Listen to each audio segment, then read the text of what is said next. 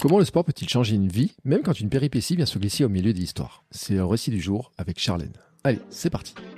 Bonjour, bonjour mes champions et mes champions, c'est Bertrand, bienvenue dans Kilomètre 42, le podcast dans lequel nous parlons tous les mercredis de course à pied, de sport et surtout de mouvement et d'un mode de vie plus sain pour lutter contre la sédentarité, bouger, prendre confiance en nous, bien vieillir et devenir des vieillards galopants. Si vous me découvrez, découvrez le podcast, il y a quelques années j'étais un gros hamster obèse de plus de 105 kg. Après un rééquilibrage alimentaire à du sport, j'ai perdu 27 kg et je me suis lancé dans le défi de courir un marathon. Je vous ai raconté tout ça dans la première saison du podcast.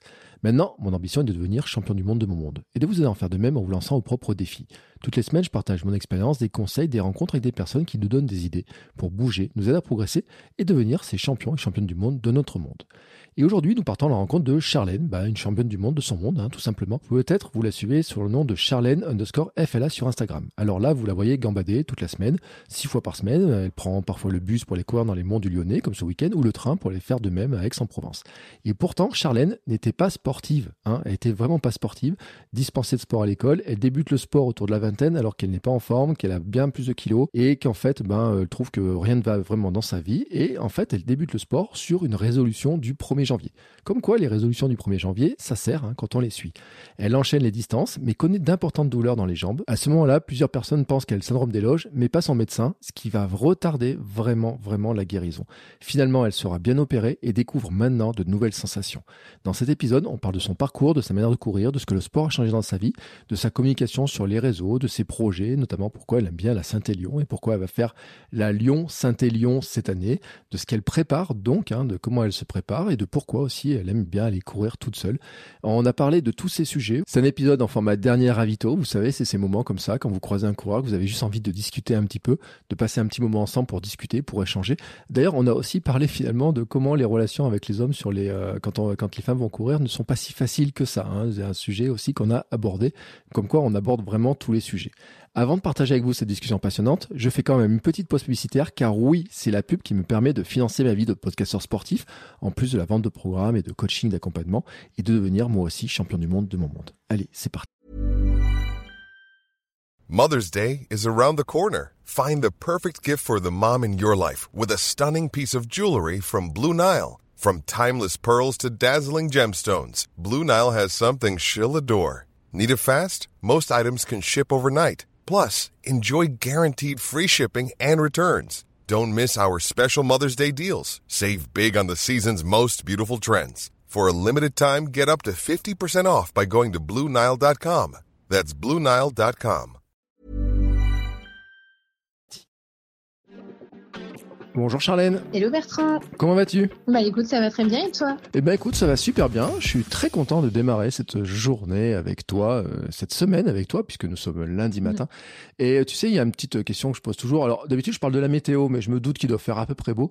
Euh, mais en fait, je voulais savoir ce que tu avais fait ce week-end, si tu avais bougé, si tu avais couru. Je connais un peu la réponse, mais bon, tu vas quand même nous la donner. Ouais, bah ce week-end, écoute, j'ai bien profité de mon week-end. Euh, j'avais une sortie longue samedi à faire. J'avais 4 heures dans mon plan d'entraînement.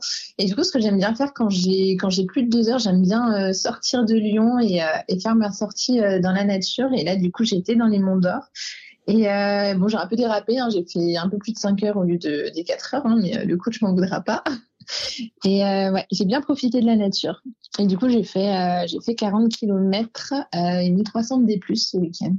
Eh, mais qu'est-ce que tu prépares pour partir 4 heures ou 5 heures comme ça là? Alors, je prépare plusieurs choses. Euh, dans les gros défis, on va dire immédiats, euh, bah, il y a le marathon de Paris, mais bon, le marathon de Paris, c'est pas vraiment mon objectif principal, c'est plus une étape, euh, ça va être un, un, un, entraînement au milieu, quoi.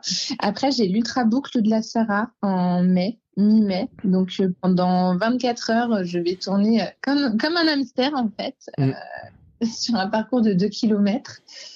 Et, euh, et, après, j'aurai donc la Lyon-Saint-Élion en, en, décembre, donc euh, qui va arriver petit à petit hein, finalement. Ton 24 heures, il est où, tu as dit? Il est à Lyon, euh, dans la Sarah en fait. C'est la piste de la Sarah, c'est une ancienne piste de ski. Ah, donc, oui donc, il venait en plus.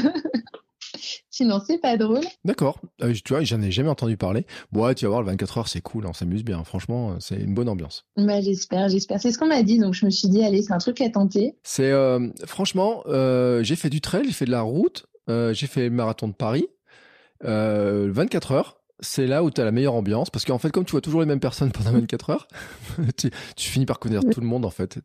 Tout le monde est connu puis tu les vois avancer à différentes allures et tout c'est euh, et puis chacun son allure et tout. Et tu sais qu'en fait tout le monde arrive vraiment au même endroit et puis au même moment. Alors c'est cool tu vois c'est euh, c'est vraiment convivial c'est vraiment un super format.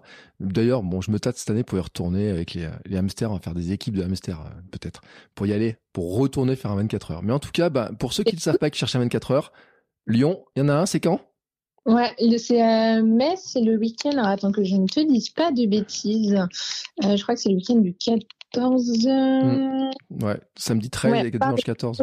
Ouais, en fait, on part le vendredi 12, le mmh. soir à 23h, et on finit le samedi à 23h. Donc au moins, on a le dimanche pour se remettre. Ah, c'est bizarre ce format, dis donc. Ah ouais, donc ça veut dire que là, vous commencez de nuit ah, ouais. ça va être drôle. Remarque, le soleil, la nuit est courte en mois de mai, donc c'est que, ouais, c'est cool. Ouais. Ah, c'est cool. Moi, j'ai fait en octobre, la nuit était plus longue que le jour. Euh, c'est un format différent, c'est une ambiance différente et tout. Ouais, c'est cool. Ah, écoute, bah, et puis en plus, ce samedi soir après, vous mettez quoi la boule à facettes, ils font la fête et tout sur la piste de ski. Ouais, il y a moyen que ça finisse comme ça. Bon, écoute, en tout cas, euh, bah, ça te fait une belle prépa quand même. Hein, ça te fait des, euh, du, kilométrage. Euh, tu t'imaginais, enfin, tu as toujours été sportive ou pas? Alors, pas du tout, mais vraiment pas du tout. Dis-toi, j'étais, pour la petite anecdote, quand j'étais au collège et au lycée, j'étais dispensée des cours d'athlétisme. Mmh. Est-ce que je, je, je ne voulais pas courir en fait. C'était plus. alors j'avais des dispenses parce qu'il y avait une raison aussi physique, c'est que j'avais des problèmes de menstruation qui, qui faisaient que le sport c'était compliqué, mais euh, des problèmes qui se sont réglés depuis. Mais surtout, je détestais ça, j'avais pas envie, donc je faisais pas le moindre effort. Et euh, moi, j'ai commencé le sport en 2017 en fait. Début, c'était ma bonne résolution de bonne année 2017, et, euh, et contrairement à plein d'autres résolutions, je l'ai tenue celle-ci. Hmm. Attends, tu fais, tu es l'une des personnes en France qui tient donc sa bonne résolution de nouvelle année? Ça existe. C'était ma bonne résolution et, euh, et finalement, bah, ça s'est jamais arrêté. Donc. Euh, 2017, alors attends, en 2023, je suis en train de calculer, ça fait quoi 6 ans donc mm. euh, que, tu, euh, que tu cours comme ça. Et euh, mais en 6 ans, euh, tu es passé donc de débutante totale à coureuse ultra? C'est ça, débutante même avec un bon embonpoint. Enfin vraiment, c'était pas, j'étais pas prédestinée à être sportive. Hein, euh, j'ai vu quoi T'as perdu parce que oui, t'as as publié pas longtemps une photo. T'as perdu quoi une dizaine de kilos, quelque chose comme ça hein, au moins. Alors entre mon poids le plus haut, euh, alors d'habitude les femmes n'aiment pas parler de poids, mais moi ça me gêne pas du tout. Je suis déjà montée quand j'étais au plus haut. Euh, j'étais un peu plus haut que sur la, enfin j'ai eu été un peu plus haut que sur la photo et j'étais à 70. Hmm.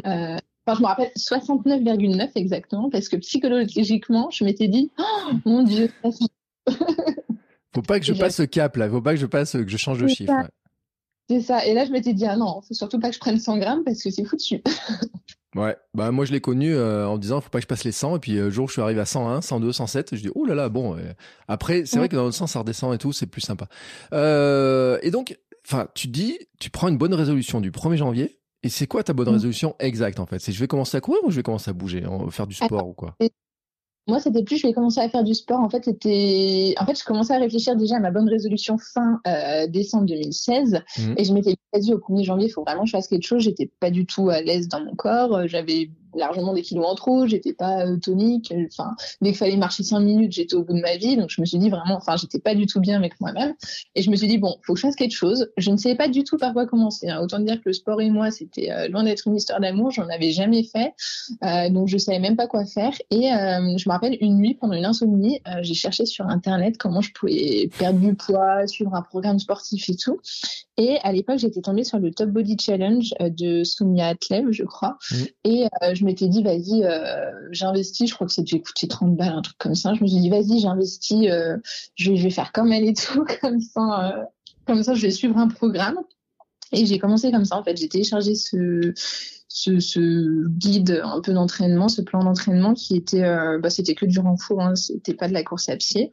Euh, et j'ai commencé à, à, suivre ce plan. Euh, les séances se, se suivaient. J'étais assez assidue. Et puis au bout d'un moment, bah, ça a commencé à me lasser parce que c'était plus ou moins toujours la même chose.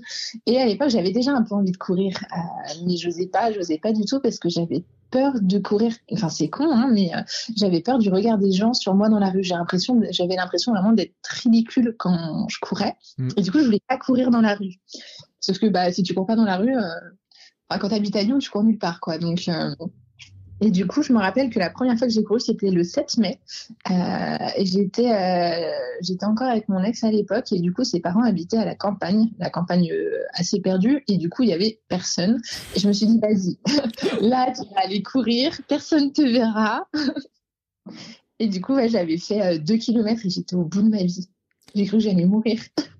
Alors ça, le 2 km, je suis au bout de ma vie. Tout le monde, tout le monde, tout le monde euh, l'a vécu un jour en fait, hein, cette histoire-là. Et y compris d'ailleurs, tu vois, euh, Cécile Bertin, par exemple, que j'ai eu plusieurs fois dans le podcast, disait que la première fois qu'elle a couru au bout de 500 mètres, elle était mais cuite. Et je rappelle quand même que Cécile Bertin a été la première femme à courir un marathon sur tous les continents euh, dans la même année. Donc comme quoi, enfin et en matière de euh, interdiction de sport et tout, elle, est bien donnée hein, avec ses problèmes de dos. Donc comme quoi, il n'y a pas de, euh, on peut on peut dire le foutu pour fortune n'existe pas de toute façon, hein, et euh, on peut toujours avoir des, des, des, chemins. Mais tu vois, ce qui m'intéresse vraiment, il y a un truc, c'est cette ce, ce, ce, truc de dire je voulais pas courir dans la rue.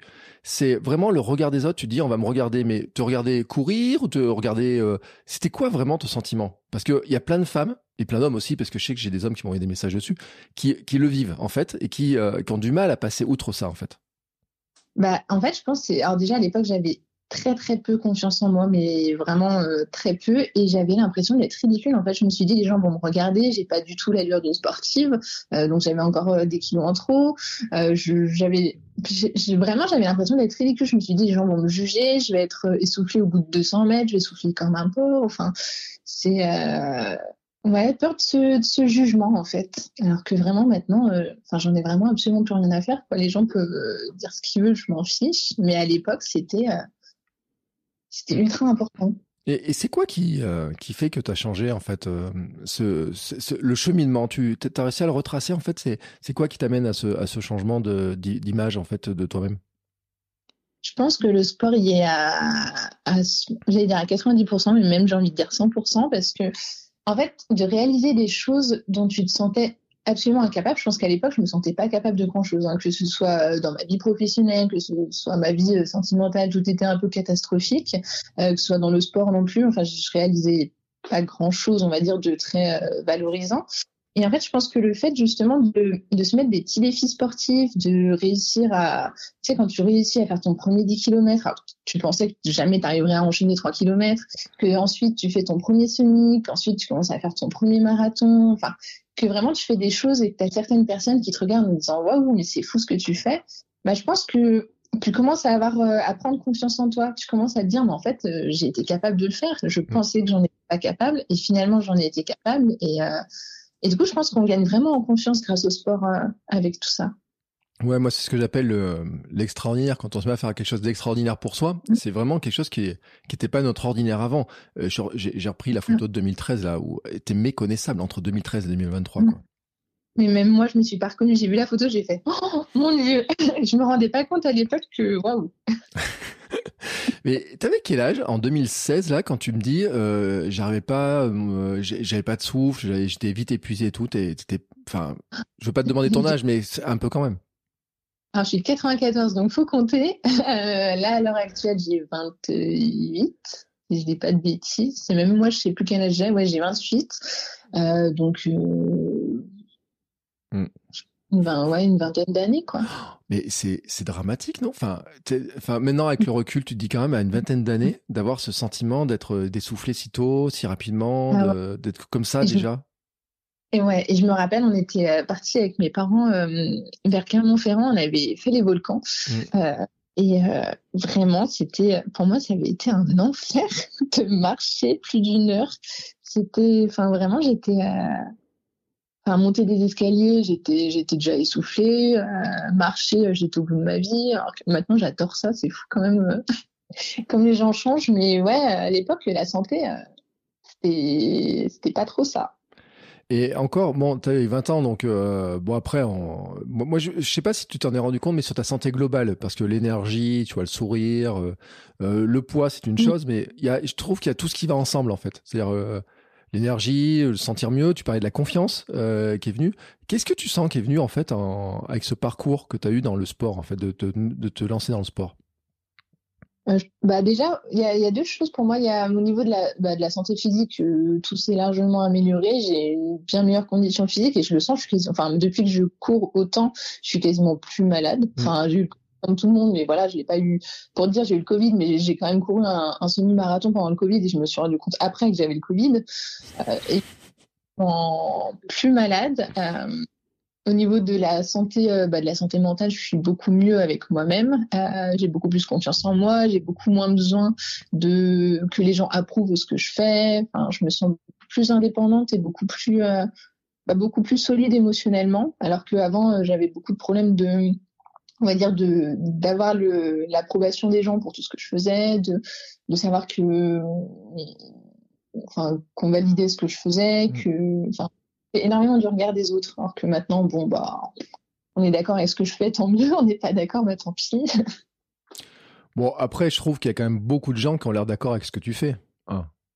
Oui, globalement, ça va. globalement, euh, on peut dire que euh, globalement ça va. Euh, D'ailleurs, parce que tu as une belle communauté qui se développe sur euh, sur Instagram. Mm. là, je vois 16 000 followers, dis donc. Et alors là, moi, j'ai un petit coup de jalousie. tu crois qu'il faut que je cours une Saint-Élion pour avoir autant de followers ou bah, écoute, je sais pas. Je... Alors, c'est sûr que j'ai remarqué qu'à chaque euh, gros événement, il y a un petit peu plus de gens qui suivent, qui ziotent un petit peu en mode bon, bah, comment elle va s'entraîner à faire ça. Je pense que ma Saint-Élion aussi en, en 2019 euh, a pas mal récupéré une monde, sachant que c'était une période où je courais finalement pas tant que ça, euh, parce que bah, j'avais des problèmes de jambes à ce moment-là. Et je pense que tout, enfin, beaucoup ont regardé un peu en se disant attends, elle, elle va courir une Saint-Élion, alors euh, qu'elle borne pas tant que ça. Et, euh, et du coup, ouais, ça ramène, euh, ça ramène un petit peu de monde. Après, je pense que c'est, sur du long terme hein, que j'ai, agrandi ma communauté. Je suis sur Instagram depuis bah, 2017, en fait, depuis que j'ai commencé le sport quasiment. Et euh, ça a grossi au fur et à mesure. Et tu trouves quoi C'est quoi tu, tu, que tu te fais avec Instagram? Enfin, le rôle d'Instagram pour toi? Parce qu'il y a des personnes qui trouvent que c'est très, ça leur pose plus de problèmes qu'autre chose. Mais toi, tu, tu vois quel, as quel regard sur Instagram? Euh, moi, ça m'apporte plein de. Alors, il y a, y a deux, y a deux côtés. Ça, j'ai commencé Instagram déjà, bah, en 2017, euh, parce que dans mon entourage, j'avais pas forcément de personnes qui partageaient, euh, enfin cette cette passion qui est née pour le sport. Donc du coup, j'ai rencontré plein de gens qui partageaient, bah, qui comprenaient ce que je faisais mmh. déjà, qui comprenaient pourquoi je voulais courir, qui comprenaient euh, pourquoi je faisais tout ce que je faisais. Donc déjà, ça faisait ça faisait du bien. Et, euh, j'y trouve bah, beaucoup de, de bienveillance, beaucoup d'encouragement, beaucoup de, de gens qui, enfin, qui, qui, qui, apportent du soutien et ça fait, ça fait vraiment du bien.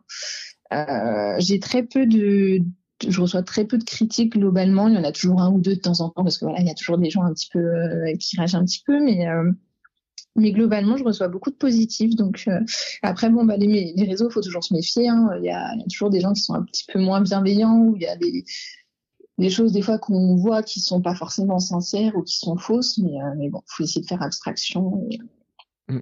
Non, mais... C'est vrai ce que tu dis sur l'échange euh, et sur le fait d'avoir des gens qui, qui te comprennent. Parce que dans notre entourage, enfin, euh, toi, je sais pas, mais moi, dans mon entourage, des gens qui ont couru un marathon, j'en ai pas. Sauf quand je suis arrivé au club, euh, où je suis allé au club, en fait, et c'était justement, je suis allé en club pour trouver des gens qui, qui faisaient ça. Euh, des gens qui courent à 24 heures à part au club, j'en ai pas. Euh, des gens qui font du gravel maintenant, j'en ai pas. Vois, c'est vrai que dans notre entourage, si t'as pas d'entourage sportif et tout, t'as pas ces gens qui, bah, qui comprennent ce que tu fais, pourquoi tu le fais, pourquoi tu, tu, parce que euh, n'empêche que des fois, quand tu dis je vais me lever le matin, tôt le dimanche matin, et que le samedi soir je me couche tôt parce que le lendemain matin je vais faire 40 bornes, je suis sûr qu'il y a des gens qui te regardent un peu de travers. Ouais, ah bah ça j'ai j'ai plein de personnes que je pense que c'est un petit peu même saoulé que je leur dise bah non euh, ce soir je peux pas j'ai entraînement euh, je vais faire ma sortie demain et je pense qu'il y a des gens qui ont fini par dire ouais c'est bon elle veut juste pas nous voir non c'est rien contre eux c'est juste que j'ai envie de faire mes entraînements. Mais euh, c'est vrai que du coup, à la base, je connaissais quasiment personne qui courait. Et en fait, de fil en aiguille, bah, grâce à Instagram, grâce au réseau, euh, j'ai rencontré finalement énormément de gens dans la vraie vie euh, qui sont devenus vraiment des amis. Enfin, aujourd'hui, j'ai énormément d'amis proches dans la vraie vie qui sont des des personnes que j'ai connues grâce au réseau, grâce, grâce à Spod, grâce à Brooks, grâce, enfin vraiment des gens que j'ai rencontrés finalement grâce à Instagram, mais qui sont devenus des vrais amis dans la vraie vie, en fait. Mm. faut le dire, hein, tu as quand même une chance, enfin une chance. Ouais, si. Je pense que le fait d'être à Lyon, quand même, c'est il y a une ville. Bon, il y a beaucoup de coureurs. Vous avez quand même quelques mm. personnages, et puis je pense à Jon Stuck et où il y a des trucs qui sont organisés. Vous avez un super territoire quand même de jeu, je trouve, à la fois dans Lyon et puis juste autour. Alors moi, je suis à Clermont, tu vois, et les volcans et tout, on a tout ça. Mais à chaque fois que je venais faire des formations à Lyon, il y avait mon plaisir. C'était, je partais, je prenais un hôtel qui était pas très loin des quais, et je me faisais tous les quais, Confluence, etc. Puis je revenais, j'allais jusqu'au parc de la Tête d'Or et tout. C'est quand même un chouette truc. Et en plus, c'est plat, quoi. Enfin, il y a beaucoup de plats, mais on peut avoir beaucoup de montées à Lyon aussi. Je dis, il y a vraiment tout, quoi. C'est ça, c'est un super terrain de jeu. Moi, j'adore euh, bah, les quais. Euh, je cours tout le temps. J'habite, euh, j'habite juste à côté des quais, donc forcément là pour dire, je vois la Saône depuis là où je suis assise. après, je suis très proche aussi de Fourvière, donc pour déniveler, c'est parfait parce que j'adore faire des petits allers-retours à Fourvière. Mm. Je pense que les gens remarquent, ils se rendent compte que j'allais très souvent à Fourvière. pareil, le parc de la Tête d'Or, au final, c'est pas si loin que ça en courant, donc j'ai un, j'ai un très très beau terrain de jeu et j'ai plutôt de la chance, j'avoue. Ouais, parce qu'il y en a qui ont des villes où il y a des bokeh, genre, je pense à tous les Bordelais, mais qui me disent, ouais, mais moi j'ai pas de dénivelé pour préparer les trails. Euh, moi j'ai du dénivelé, mais tu vois, enfin, le long de, l'eau, là, j'ai pas grand chose. Alors que c'est vrai qu'à Lyon, vous avez le truc. Bon, après, il y a un truc, c'est que Fourvière, les autoroutes dans ce coin-là et tout, c'est quand même, euh, il y a je sais pas. C'est euh, c'est quand t'es dans Lyon, t'es bien, mais alors pour y rentrer, c'est le bordel quand même. Hein. Enfin après, tu peux rien, mais bon, c'est juste une parenthèse. Mm. Euh, et puis quand même, tu en sors et euh, parce que hier, tu, c'est où tu as dit dans les Monts d'Or T'étais alors ceux qui ne connaissent pas Lyon, c'est à combien? Euh, Je sais même pas en kilomètres. Euh, moi, je sais que j'ai pris un bus. Le bus partait de Gare de Vèze et il a roulé pendant 25 minutes. Donc, euh, je me suis arrêtée à Saint-Didier au Mont d'Or, je crois, mm. à l'arrêt qui s'appelle Saint-Fortuna. Et à partir de là, je descends du bus et j'attaque mon truc. Et je suis rentrée à pied, du coup, donc il y a même moyen d'y aller à pied. Ouais, non, mais en fait, c'est ça qui est intéressant aussi, parce que j'ai vu, des fois, je t'ai vu partir faire des sorties, mais loin, même des fois, tu pars en train, faire une sortie, rejoindre du monde. Mm. Ouais, bah il y a hum, en août dernier là j'avais été, euh, je crois que c'était à Aix-les-Bains, euh, j'avais déjà été aussi à hum, à Culose. Euh, qui est un petit peu plus éloigné. En fait, j'aime bien de temps en temps me faire des, des, petites sorties où je prends le train, je regarde un petit peu ce qui est accessible rapidement depuis Lyon. Et en fait, il y a plein d'endroits accessibles. Même euh, là, dans pas longtemps, je vais aller chez une euh, chez une amie dans le sud à Aix-en-Provence. Finalement, c'est à deux heures de train et j'ai payé 23 euros. Mm. Donc. Euh, et, et, tu rentres en courant de Aix ou? Alors non, non, non, non, là j'ai pris un petit train de retour, mais comme quoi à la journée, en fait, c'est faisable. On part tôt le matin, on rentre le soir en fin de journée. Et en fait, on peut euh, totalement se dépayser, se dépayser mm. en une journée. Non, mais c'est intéressant de le dire parce que c'est vrai que euh, des fois on se rend pas compte. Alors après, si ça dépend si on est loin de la gare, comment c'est facile, etc. Mm. Mais c'est vrai que c'est un moyen d'aller dans certains endroits. Moi, tu vois, avec le gravel, je suis en train de regarder aussi, me dire tiens, je pourrais aller à tel endroit. Et au pire, euh, je peux revenir en train, tu vois, ou faire un faire un bout de trajet. On en avait parlé avec certains, tu vois, où euh, nous, moi, euh, depuis Clermont, on peut être dans le Cantal. Il y en a qui sont revenus même comme ça. Tu vois, ils y vont en train, ils reviennent en courant. Tu vois, mmh. tu vas. c'est c'est intéressant quand même parce qu'on parle beaucoup d'écologie, de la planète, de ce qu'on fait, etc., des efforts qu'on peut faire. Mais de se dire qu'on peut faire ça aussi et qu'en plus ça amène du dépaysement, découvrir des nouveaux territoires et finalement que ça coûte peut-être pas très cher, euh, comme tu dis. Hein, enfin, mm. finalement, c'est assez accessible. C'est intéressant de le dire parce que je le vois, je te le vois souvent faire en fait cette histoire-là. Et il n'y a pas mm. tant de monde que je vois faire ça en fait. Et euh, c'est pour ça que je voulais le, le pointer parce que euh, c'est intéressant quand même de d'imaginer aussi de se dire bah tiens, il y a des endroits où on pourrait aller et où finalement on peut y aller assez simplement. Alors euh, après, il y en a toujours une dire, il y a les grèves, etc. Mais globalement, c'est pas si compliqué que ça. Des fois, de sortir un petit peu de, ou en tout cas de, de découvrir des nouveaux terrains, quoi.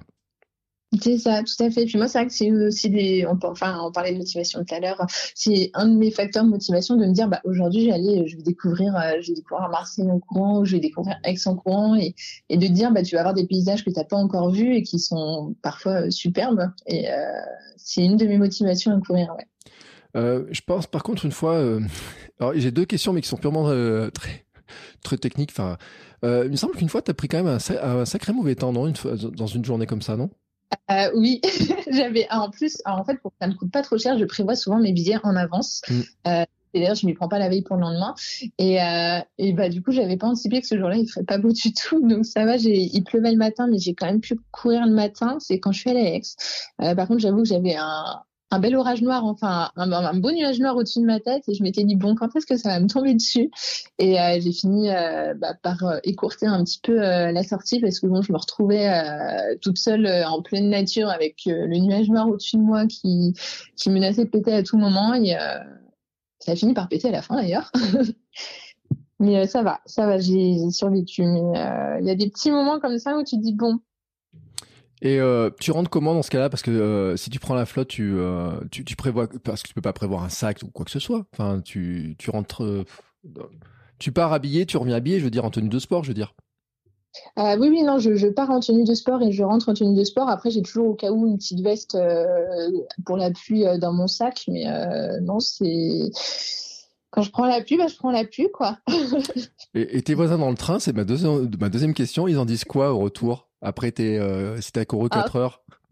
Ça, c'est le moment un petit peu de gênance. Est-ce qu'on va dire que je ne sens pas forcément la fleur? Et euh, ça, je l'ai pas encore dans le train. Enfin, j'ai encore pas senti de regard pesant dans le train, mais par contre, une fois dans le métro, je rentrais d'une sortie, bah, je crois que pareil, j'avais fait 4-5 heures. Et, euh, et j'avoue que j'avais quand même bien sué et je sentais des, des regards un peu sur moi. Euh, bon après, euh, moi je sais, c'est une discussion avec ma fille qui c'est rigolo parce qu'elle me dit papa, elle me dit papa elle me dit hm, papa tu sens pas bon t'allais courir. Je dis oui mais c'est l'odeur du sport, de l'effort, de, du bien-être pour la tête, etc. On peut toujours le dire, mais c'est vrai qu'après on sait qu'on sent pas la fleur. Euh, bref. Après, écoute, et c'est un bon truc aussi finalement de te dire, euh, c'est aussi une manière d'accepter finalement euh, tous les aspects de, du sport que tu fais. Ah oui, c'est ça. Ça me rappelle une anecdote. Ça me rappelle quand je suis rentrée de la Santé Lyon cette année, j'étais avec bah, deux copines qui n'avaient pas couru, donc j'étais habillée tout à fait normale. Et en fait, moi, vraiment, bah, j'étais pleine de boue, hein, la Santé Lyon, évidemment. Et euh, comme j'avais super froid parce que j'avais pris la flotte pendant longtemps, j'avais gardé ma, ma, couverture de survie dans le mmh. pour rentrer. Et, euh, j'ai entendu un groupe de petites jeunes qui avoir quoi, 15-16 ans, qui disaient ah, regarde, mais qu'est-ce qu'elle fait avec une couverture de survie, mais pourquoi elle est comme ça? Et vraiment qui comprenaient pas, et je les entendais, et ça m'a fait rire parce que je me suis dit effectivement, vu de l'extérieur, mais je dois ressembler à, à n'importe quoi. Ouais, écoute, euh, des fois, tu sais, moi, le, souvent, j'ai des anecdotes. C'est le l'été quand je parcours le, matin au bord de la mer. Euh, il y a ceux qui sortent de boîtes, en fait. Et, euh, et cet été, ça m'est arrivé plusieurs fois quand je préparais les 24 heures. Je pars du style à 5 heures du matin et t'as les petits jeunes qui sont là et ils disent Eh ben bon courage monsieur hein, euh, pour aller courir à cette heure-là et tout. Et puis tu sais, c'était un peu éméché. Moi, j'ai dit bah bon courage pour le mal de tête. Et je dis moi, je préfère mon courage à moi, j'en ai pas besoin, que ton courage à toi pour supporter ton mal de crâne parce que t'as l'air mm. bien, euh, bien quand même de travers. Euh, t'as dû un peu abuser de la picole.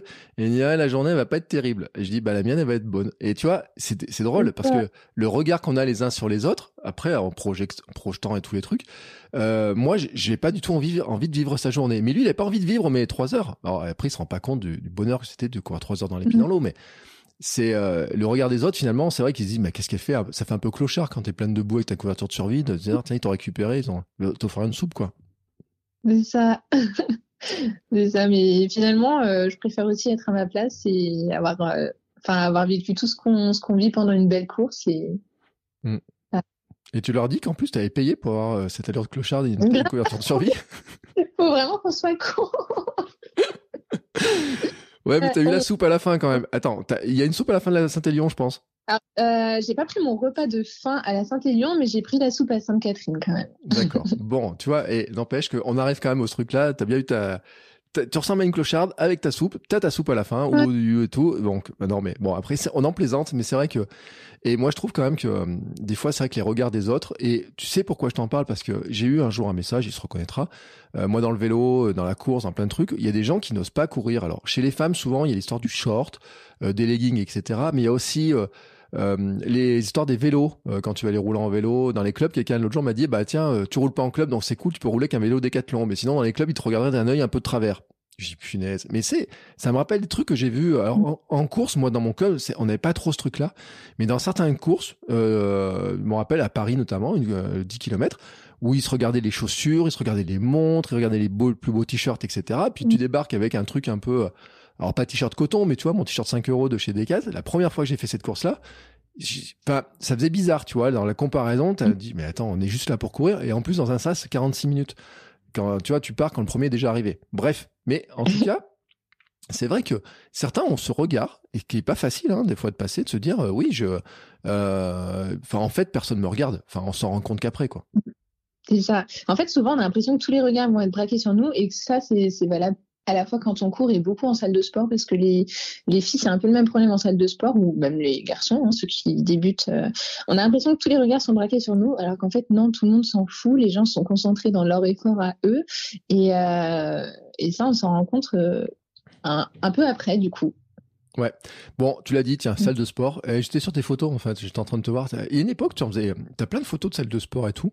Euh, mm. T'en fais encore ou j'ai l'impression que t'en fais moins?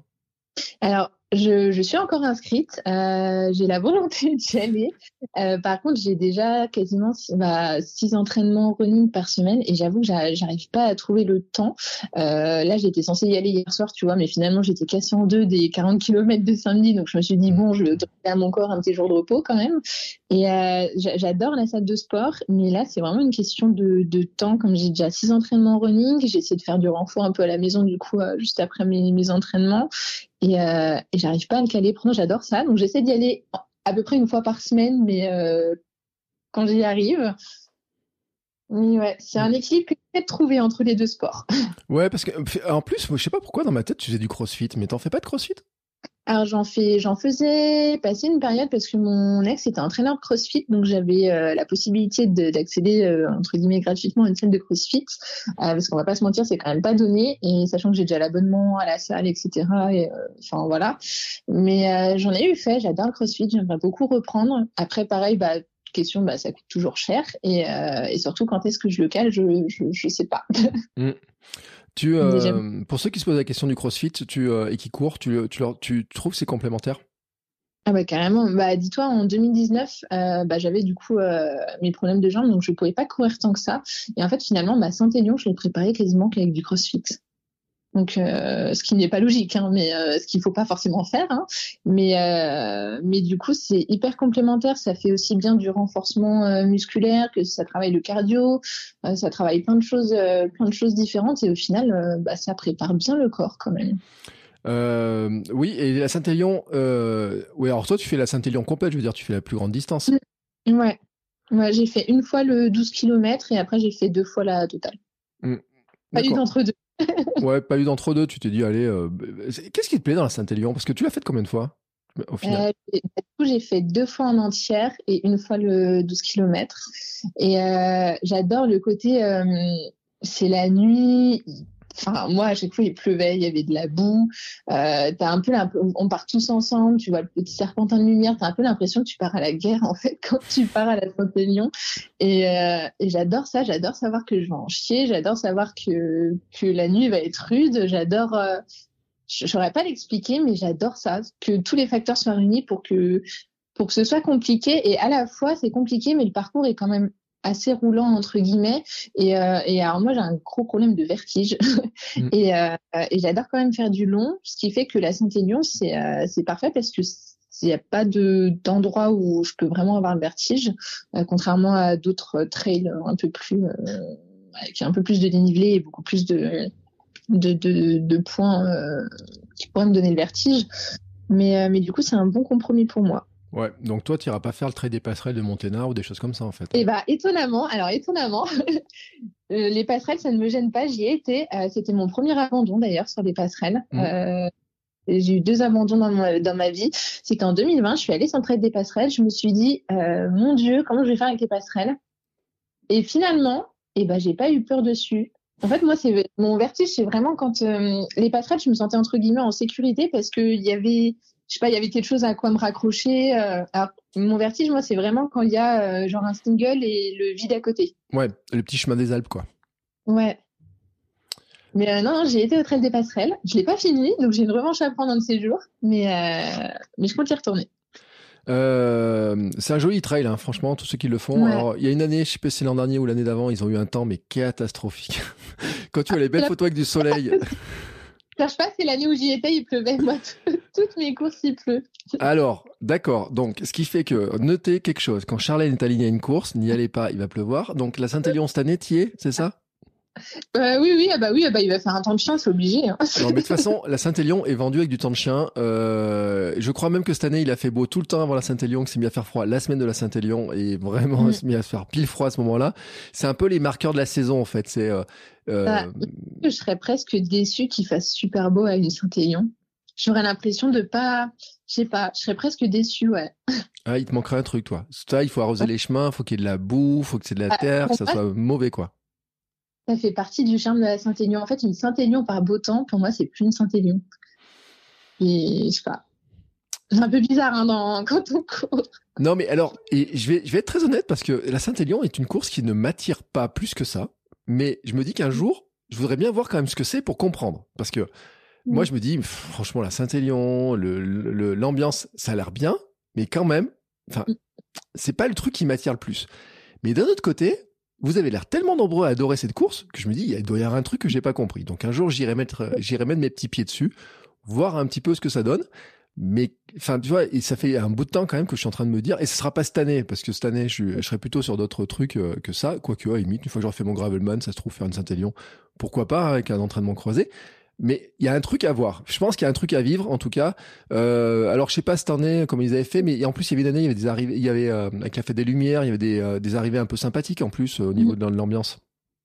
Ouais, bah, de toute façon, le- la Saint-Élion, il y a toujours une super ambiance. hein. En fait, t'es jamais seul. C'est vraiment une course où t'es jamais vraiment seul. Il y a tellement de monde que t'as toujours quelqu'un devant, quelqu'un derrière. Et euh, il y a toujours une bonne ambiance. Il y a toujours quelqu'un qui passe, qui va te dire allez courage. Ou il y a vraiment. Et puis même, il y a des gens qui se lèvent quoi sur le parcours, qui sont à 2 heures du matin sur le parcours au bord de la route en train de nous encourager. Je trouve ça fou. C'est 2 heures du matin. Ils sont là euh, en train de, de chanter, de danser. Et c'est fou.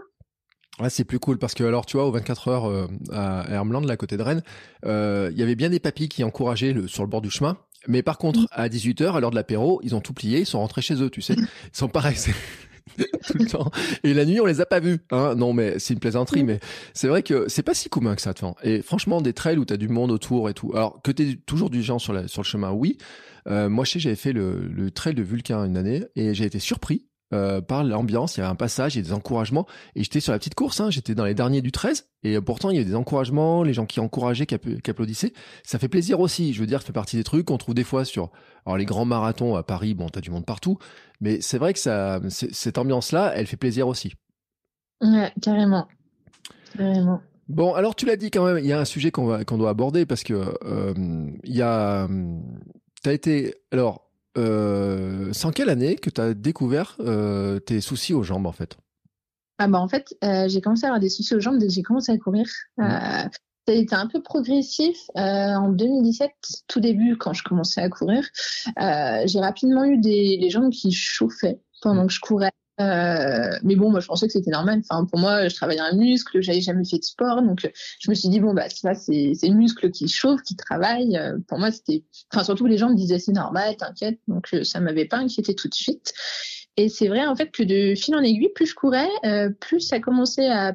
Enfin, il y avait le premier step de ça chauffe, Mhm. avait il y avait le second step de ça chauffe, mais ça fait quand même vachement mal. C'est plus très agréable, euh, mais ça courait encore. Et après, euh, de fil en aiguille, au bout de quelques mois, je suis arrivée à- au troisième step, parce que je me suis fait des petits steps dans ma tête. hein.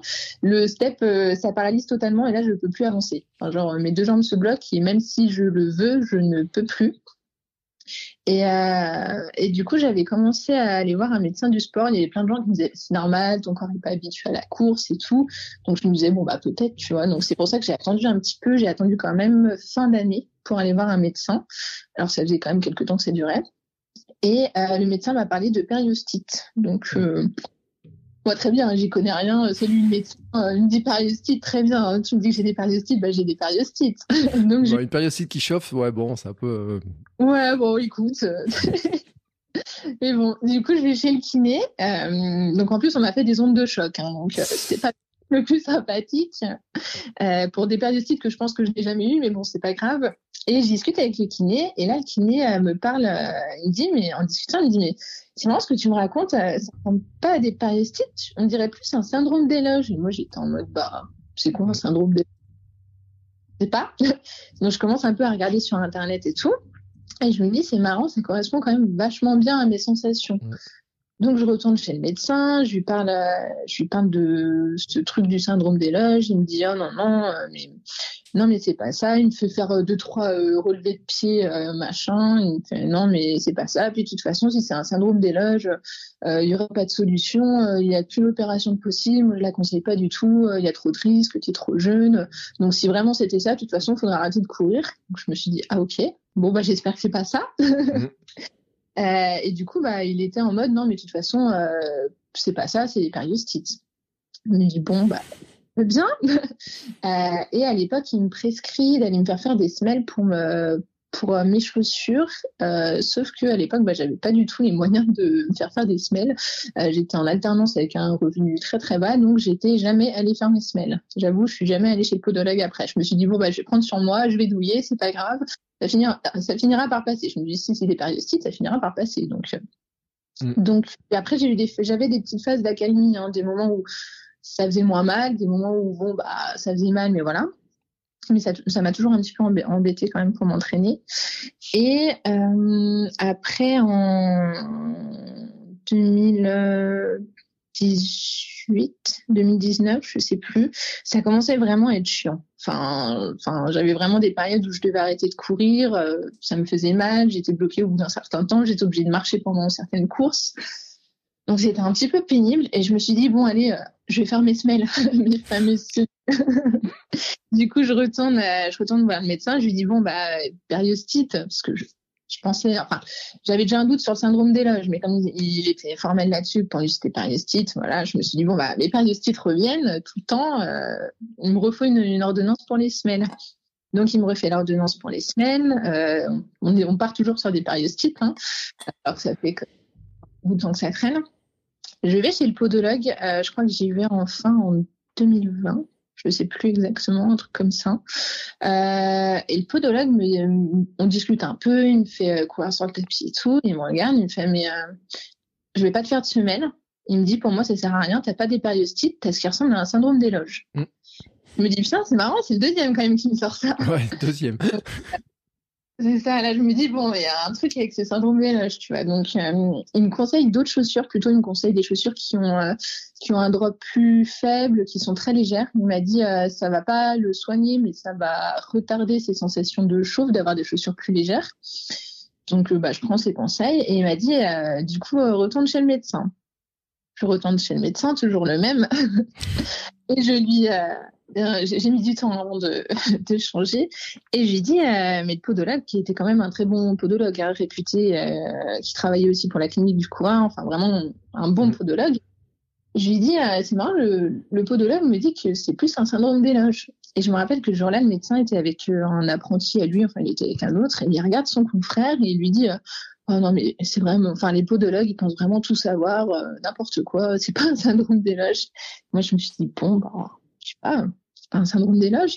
Et euh, donc il me refait quelques tests, machin, et il me dit euh, non, c'est pas du tout un syndrome d'éloge, c'est juste que euh, tu as les releveurs un peu sensibles. ouais, quand c'est pas un périocyte, c'est les releveurs. c'est pareil. bon bah, j'ai les releveurs un peu sensibles, que veux-tu? Donc pareil, il me conseille. Bah par contre, son conseil rejoint un petit peu celui du podologue. Il me dit des chaussures légères tout ça, tout ça. Donc, euh, donc je reste avec mon problème. Hein, concrètement, pas de solution à part mettre des chaussures légères. Ce que les chaussures légères, euh, c'est pas miraculeux. Hein, ça, ça repousse un peu l'arrivée de la paralysie, mais ça l'empêche pas. Donc, euh, donc c'est pas miraculeux. Et vient le jour où j'ai pété un câble. Euh, C'était fin 2021. Je m'inscris sur. Euh, donc j'ai quand même eu de la patience. Hein, tu remarqueras entre les deux, il s'est passé vraiment beaucoup de temps. Euh, je m'inscris au Lyon Urban Trail et là, euh, je fais un kilomètre et en pleine course, paralysie. Mais enfin, vraiment total, je ne peux plus avancer. Et je suis obligée d'abandonner une course au bout d'un kilomètre. Mmh. Et là, la tête, je vrille. Je me dis, mais c'est pas possible. Je sais très bien que mon corps, il est censé, enfin, il peut courir plus d'un kilomètre. Il y a un truc qui va pas. enfin, parce qu'il y a eu des moments quand même entre temps où je doutais de moi. Hein. Je me disais, euh, ça se trouve c'est moi qui suis folle. Euh, ça se trouve tout le monde ressent ça. Je suis peut-être, euh, je suis peut-être juste faible, plus faible que les autres. J'endure moins la, douleur ou je sais pas, j'endure moins bien la course. Peut-être que les autres ont plus de mental. Enfin, vraiment, il y a eu plein de moments où je me suis dit, mais ça se trouve je suis folle en fait, ou je suis, je suis faible ou je sais pas. Et là, je me dis non, un kilomètre c'est pas possible. Je, enfin, j'ai beau, enfin je sais pas, il y a un truc qui cloche en moi, je le sens. Donc ce jour-là, j'arrache mon dossard en, euh, en pleurs, vraiment genre euh, la nana drama queen quoi. Et, euh, je me dis bah je vais je vais changer de médecin en fait. Je me dis j'ai besoin qu'on vérifie. Je sens que j'ai un syndrome d'éloge, j'en suis quasiment sûre avec tout ce que j'ai lu. Là tout de suite dans l'immédiat j'ai ma paralysie donc sur le moment j'en suis quasiment sûre. Je me dis je change de médecin. Donc je change enfin de médecin euh, qui me dit bah c'est vrai qu'effectivement ça y ressemble. Et là je me dis oh putain. Enfin un qui va dans dans ce sens-là. Et il me redirige vers un vers un spécialiste à Lyon euh, spécialisé euh, dans les la médecine sportive et des membres inférieurs. Et ce médecin qui est très très bon et je remercie d'avoir pris au, au, sérieux la chose et d'avoir tout de suite dit bah c'est simple on va vérifier euh, au lieu de me dire non c'est pas ça gna, euh, il m'a dit c'est simple on va vérifier il y a un, un, seul test qui permet de savoir si on a le syndrome d'éloge c'est euh, la prise de enfin c'est comment on appelle ça en, en, gros tu cours sur un tapis et jusqu'à ce que tu aies le, la douleur ouais. et on on vient te piquer des aiguilles, euh, enfin te piquer avec des aiguilles dans les muscles pour prendre la pression qui est à l'intérieur. Wow. Et euh, c'est hyper sympathique comme petit test, on adore. Euh, mais au moins, c'est le seul qui permet de détecter un syndrome d'éloge. Après, j'ai fait plein d'autres examens pour être sûr, euh, enfin éviter tout, diagnostic différentiel, mais du coup, c'était surtout celui-ci que je voulais. Et euh, arrive un beau jour de, de mars, mars de l'année dernière. Du coup, mars 2022, j'ai enfin mon rendez-vous qui arrive pour ce fameux test. Et là, là, j'ai la dame qui me regarde, qui me dit ah ouais c'est un bon gros syndrome d'éloge, ça. Et là, je la regarde, je lui fais, vous êtes sûr? Et je me suis mis à pleurer. Parce que je me dis, putain, ça fait cinq ans que je sais que j'ai ça, on me dit enfin que je l'ai, quoi. Enfin, c'est fou. Et, euh, et, ouais, du coup, j'ai fait un gros monologue là. non, mais c'est super intéressant parce que déjà, ça montre que les médecins, il y en a certains, bah, ils ont une grosse formation et tout, mais il y a des trucs auxquels ils croient pas. Bon, après, ouais. euh, quand il y a deux personnes qui disent euh, ça peut être ça, il, bon, il peut, mais il peut ne pas connaître aussi. Hein. Ça, Après, euh, euh, il aurait pu te renvoyer chez quelqu'un d'autre, quoi. Il connaissait, mais je sais pas, il voulait pas. Je me suis dit, mais au moins qu'ils vérifient quoi, qu'ils me disent, bon, bah écoute, tu vas passer l'examen, et bah c'est pas ça, je te dirais que j'avais raison, et puis voilà. Mm. Enfin, mais là, il voulait même pas me faire passer l'examen. Ouais. Et euh, il faut le rappeler, le syndrome d'éloge, en fait, c'est que euh, c'est quoi? C'est une question que le muscle, il n'y a pas la place, en fait, quand ça et ça coupe le sang à la circulation. C'est un truc. Dans... Exactement. En fait, euh, autour de notre muscle, il y a une enveloppe et euh, cette enveloppe, elle n'est pas extensible, ce qui fait que quand ton muscle gonfle, euh, si jamais le muscle est trop gros ou l'enveloppe trop petite, bah ça coince. Mm. Et euh, moi, bah, mes enveloppes étaient trop petites. Et du coup, quand mon muscle gonflait à l'effort, bah, il n'y avait pas la place. Et, euh, et, en fait, ça me coupait le sang. Ce qui causait les paralysies, c'est que ça, ça coupe la circulation du sang. Et, euh, du coup, bah, ça fonctionne plus. Ouais. Moi, j'avais une kiné qui m'avait, euh, il y avait une douleur qu'on n'avait pas trouvée, qui s'était posé la question à un moment donné.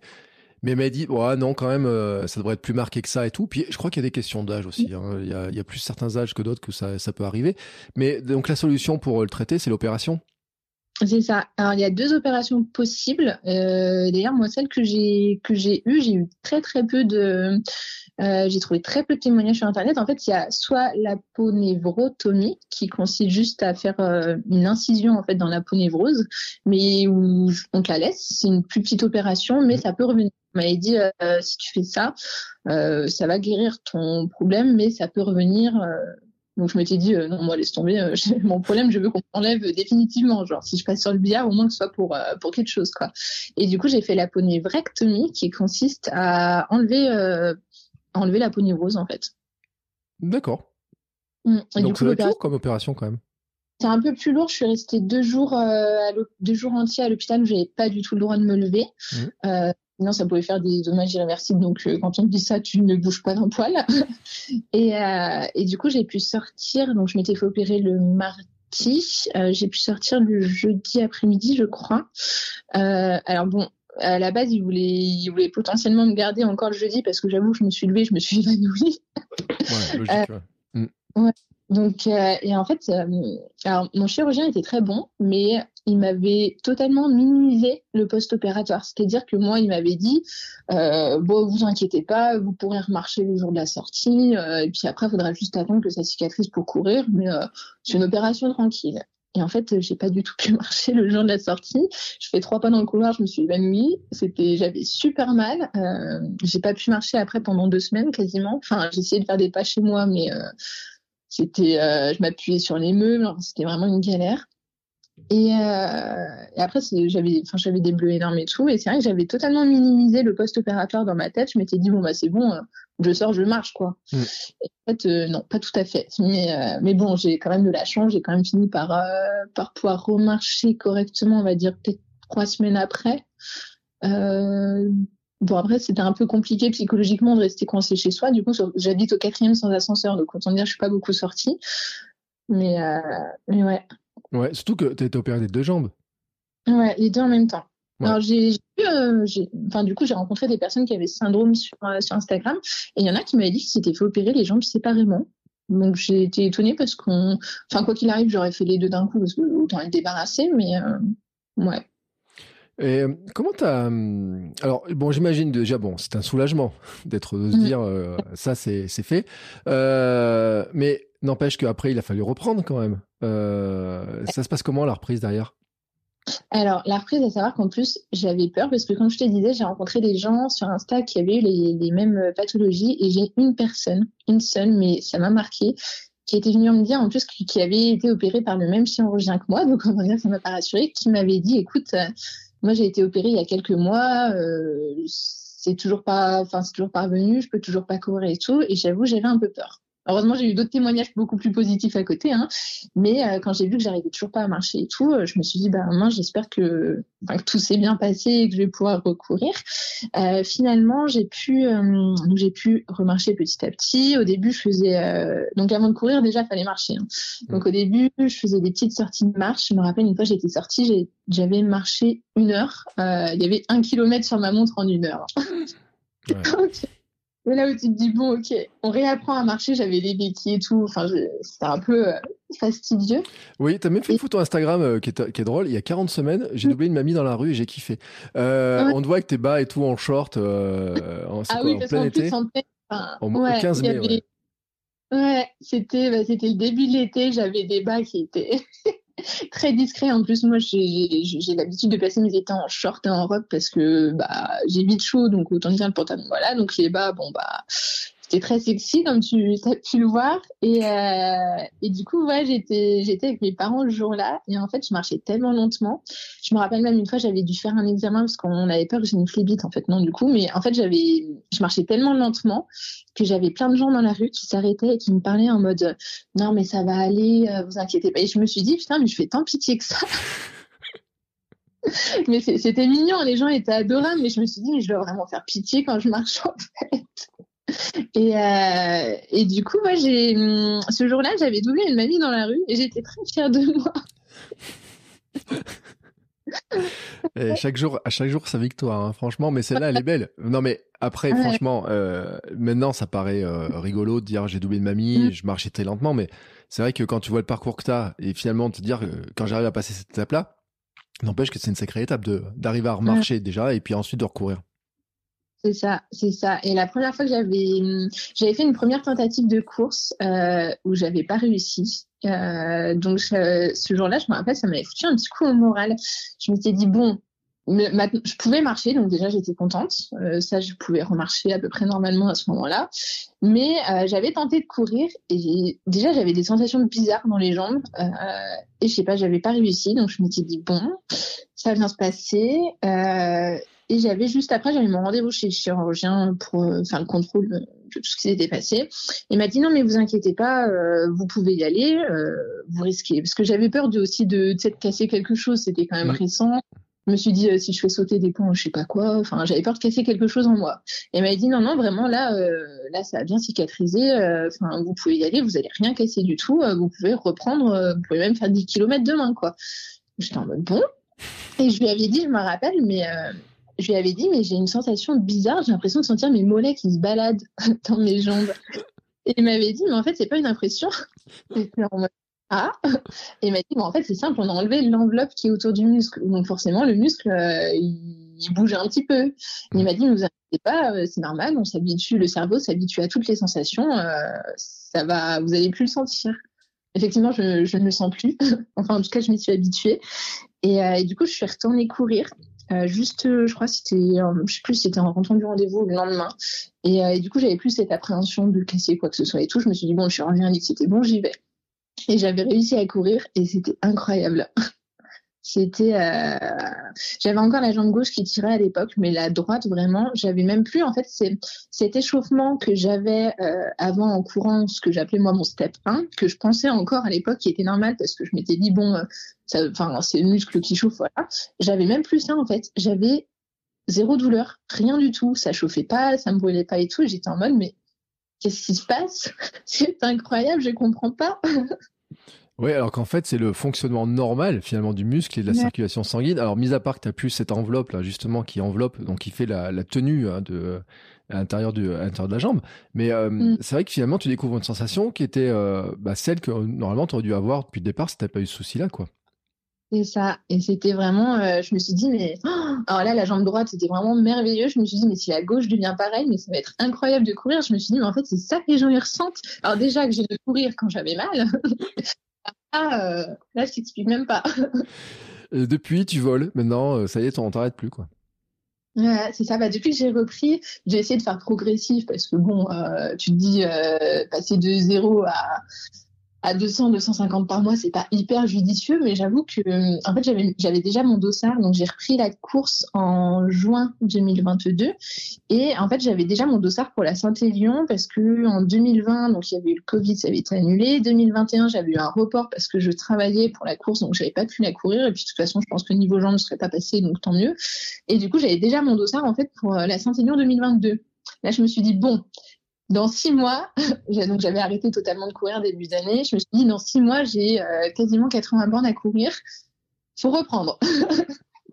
donc c'était pas hyper progressif. C'était, j'ai eu de la chance aussi de pas me blesser, hein, parce que c'est, c'est pas ce que je préconise de euh, faire un 80 bornes euh, six mois après, euh, après recommencer à courir seulement. Mais, mais finalement, c'est mes jambes l'ont très très bien digéré et, et je me suis vraiment, enfin, j'ai vraiment adoré courir. Enfin, les sensations étaient incroyables. C'est quelque chose que j'avais jamais connu et bah, c'était c'était trop bien. Ouais. Alors je le dis, tu finis en 12h42 et 47 minutes euh, secondes, ouais. hein, c'est ça?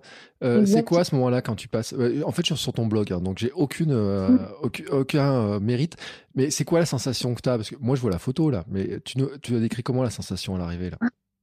Et bah, alors à savoir déjà que euh, pour contextualiser un peu mon état d'esprit, en 2019, j'avais mis plus de 15 heures. Mmh.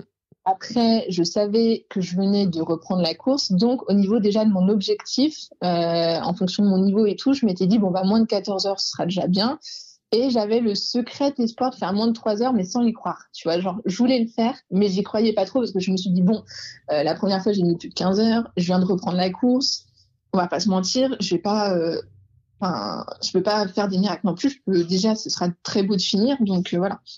Donc j'avais cet objectif secret, mais j'y croyais pas. Et en fait, quand je vois que je passe l'arche euh, en faisant beaucoup mieux que mon objectif secret, là, c'était vraiment c'était une belle victoire. Bah d'ailleurs, j'avais une copine qui, enfin j'avais deux copines qui m'attendaient à l'arrivée. J'ai fondu en larmes comme un gros bébé. j'ai pleuré tout ce que j'avais et, c'était incroyable. Je me suis dit mais c'est fou. Je viens de vivre un truc de fou. Je suis passée un peu émotionnellement par toutes les étapes euh, sur le parcours. Et, euh, et finalement, j'ai réussi. Et là, tu as une fierté qui est énorme. Mmh. C'est. Euh, c'est alors, dans toutes tes. Parce que tu as fait combien de. Tu as fait beaucoup de courses au final? Parce que finalement, je t'ai même pas demandé. C'est la, la Saint-Élion, c'est la plus longue? C'est la plus longue pour le moment, ouais. Pour le moment. Tu prévois plus long? Ouais. Euh, bah, l'ultra boucle, je vise euh, de faire, j'aimerais faire au moins 100 km. Euh, donc, vu qu'il y a du dénivelé, il n'y aurait pas eu de dénivelé, j'aurais dit c'est sûr, mais vu qu'il y a quand même pas mal de dénivelé, je, j'espère y arriver. Mais je vise au moins 100 km et du coup, bah, en fin d'année, il y aura la Lyon, Saint-Élion, donc qui sera le double. Donc, j'ai, j'ai vraiment envie de m'orienter sur du long. Mmh. Ah oui, attends, j'avais pas saisi. Tu t'es inscrite sur la Lyon Saint-Élion en fait, l'aller-retour. Ouais. Ouais, là, enfin là, en 2023, ce sera l'aller-retour. Ouais, en fait, j'avais pas tilté, tu t'es inscrit sur l'aller-retour. Euh... Plus écologique, écoute, hein, moi j'y vais à pied. oui, donc tu vas à pied au départ à Lyon et tu rentres. non, alors pour ceux qui ne savent pas, c'est vrai qu'on parle beaucoup de la Saint-Élion. La Saint-Élion, elle part quoi Dans la matinée, je crois, hein, c'est ça? La Lyon-Saint-Élion, ouais, c'est le samedi, je crois, à 9h, un truc comme ça. Et donc, vous partez dans un sens, vous arrivez donc à l'autre bout, et puis ensuite, vous repartez avec ceux qui font la Saint-Élion. Exactement. Exactement. Ouais, faut, faut être un petit peu, euh, petit peu euh, déglingué pour faire ça, mais, euh, mais j'adore l'idée. Alors, j'étais très surpris parce que l'an dernier, alors, il y en a un qui est très connu, c'est euh, Casquette Verte, qui l'a gagné euh, et qui fait un super temps en plus sur la- le retour, tout, en Mm. ayant fait l'autre, l'aller déjà dans le truc. Et Ouais, j'étais étonné quand même du nombre de personnes qui sont inscrites. Parce que quand il a montré une vidéo du départ de l'an dernier, il y a quand même beaucoup plus de monde. C'est-à-dire qu'au au départ, cette, euh, ce parcours-là n'existait pas, faut le dire, hein, dans la Saint-Élion. Ouais. Ils ont, je sais plus qui c'est qui a, c'est une femme en plus, hein, je sais plus euh, qui c'est qui a, mais je sais pas, c'est pas Cécile Bertin d'ailleurs qui était dans les premières dans ce truc-là. De se dire, euh, je crois bien que c'est elle en plus, hein, euh, de se dire, Ouais. bah tiens, je vais faire l'aller, puis ensuite je reviendrai. Qui paraissait, ça paraît un peu fou cette histoire, mais finalement, Mm. en, fait, il y a de plus en plus de monde qui est séduit par ce, par ce principe-là, quoi. C'est ça, mais j'ai l'impression que le l'ultra est- enfin, s'ouvre vraiment à de plus en plus de monde. Oui, mais- Alors, il n'y a pas énormément de femmes euh, non plus. Euh, c'est pour ça que j'ai essayé un petit peu de motiver euh, les, les femmes à, à faire du long ici, mais euh, moi j'ai l'impression qu'il y a quand même de plus en plus de monde.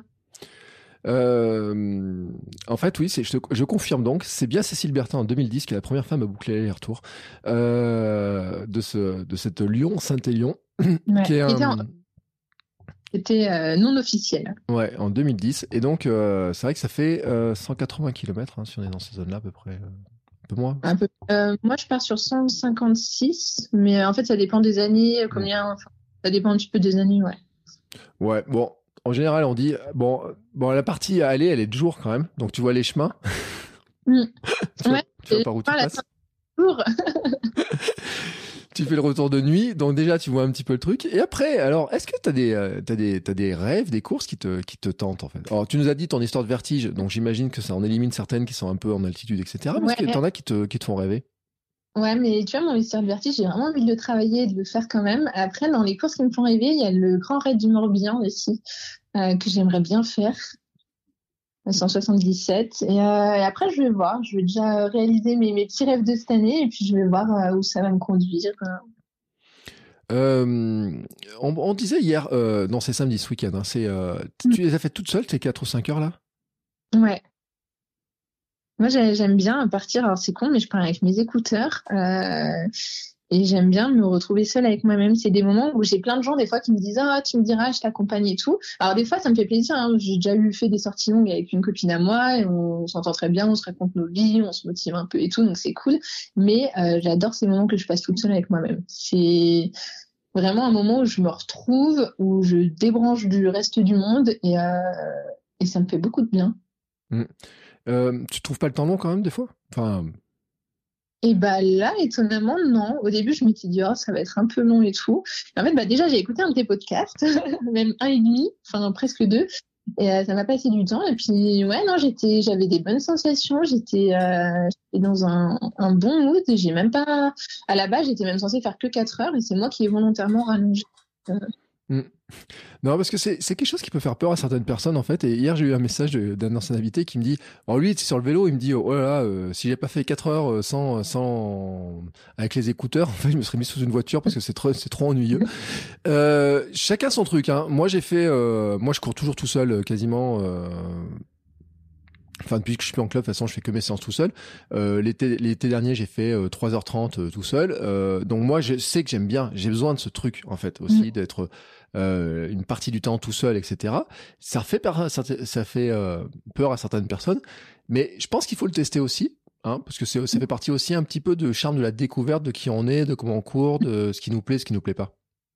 Ouais, tout à fait, tout à fait. Et puis bon, après, il y a des petites euh, astuces aussi pour pas trop s'ennuyer. Je sais que moi, par exemple, tu vois, mon truc, je pars. Bon, alors après, des fois, ça a ses petits désavantages, mais je pars, j'ai pas de traces.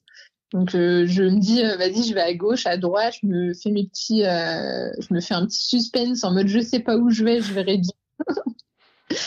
Et, et du coup, ouais, non, comme ça, le temps, le temps passe vite. Enfin, je passe déjà du temps à essayer de retrouver où je suis, donc ça m'occupe. Euh, ouais, non. Et t'as pas peur de. Enfin, quand tu. Alors, tu vois, ça c'est un truc. Comment tu, tu cales ton temps? Parce que tu dis oui, je fais pas de traces, etc. Mais si tu vas je sais pas, on reprend le cas de Aix. Tu pars la journée à Aix et tout. Il faut quand même que tu mm. donnes une limite pour être de retour au train. Ouais, alors là, Aix, j'avais euh, prévu très large. Hein. C'est-à-dire, je suis arrivée le matin euh, et j'avais mis mon retour en fin de journée. Donc, je me suis dit, avant de courir 10 heures, je pense que j'arriverai. Après, j'ai une montre, euh, une montre GPS aussi, avec au cas où euh, le, la possibilité de faire retour au départ. Et la montre me dit, bah, ça c'est génial, ça a changé ma vie. Hop. Alors, il faut pas oublier d'enregistrer le point de départ, ça bien sûr, hein, sur le. Euh, je sais pas... même lancer la. Mais en tout cas, c'est vrai, et c'est vrai que c'est pratique. Alors moi, je m'en sers pas parce que moi, j'ai, euh, moi, je connais mes traces à peu près. Euh, et comme moi, il y a un truc que j'aime bien, c'est partir de la maison et ne pas jamais prendre la voiture pour aller courir. C'est vrai que mm. j'ai pas ces aventures-là, mais en vélo, je le découvre parce que maintenant, je pars sur des routes que je ne connaissais pas. Et alors, je me dis, mais attends, je suis où là? Je pars où je vais et tout. Là, je suis jamais passé. L'autre jour, je suis passé dans une zone et j'ai dit, oh, à partir de là, c'est la frontière de l'inconnu pour moi. C'est vraiment le truc, tu sais. D'habitude, je me dis, ouais, mais là, en courant, c'est le maximum parce qu'après, je suis obligé de revenir et ça va faire du temps, tu vois. Il y avait je sais pas, euh, déjà l'aller-retour, ça faisait peut-être 15-20 bornes l'aller-retour. Euh, et là, j'ai dit, tiens, je vais passer de l'autre côté, voir ce qui se passe. Il y a quoi de l'autre côté dans ce monde, dans l'exploration? T'aimes bien explorer comme ça? J'adore le petit côté aventure et tout. Euh. Bon après, faut pas être précis. Hein. Comme je disais euh, la dernière fois, enfin avec genre j'avais pris mon, train en fin de journée.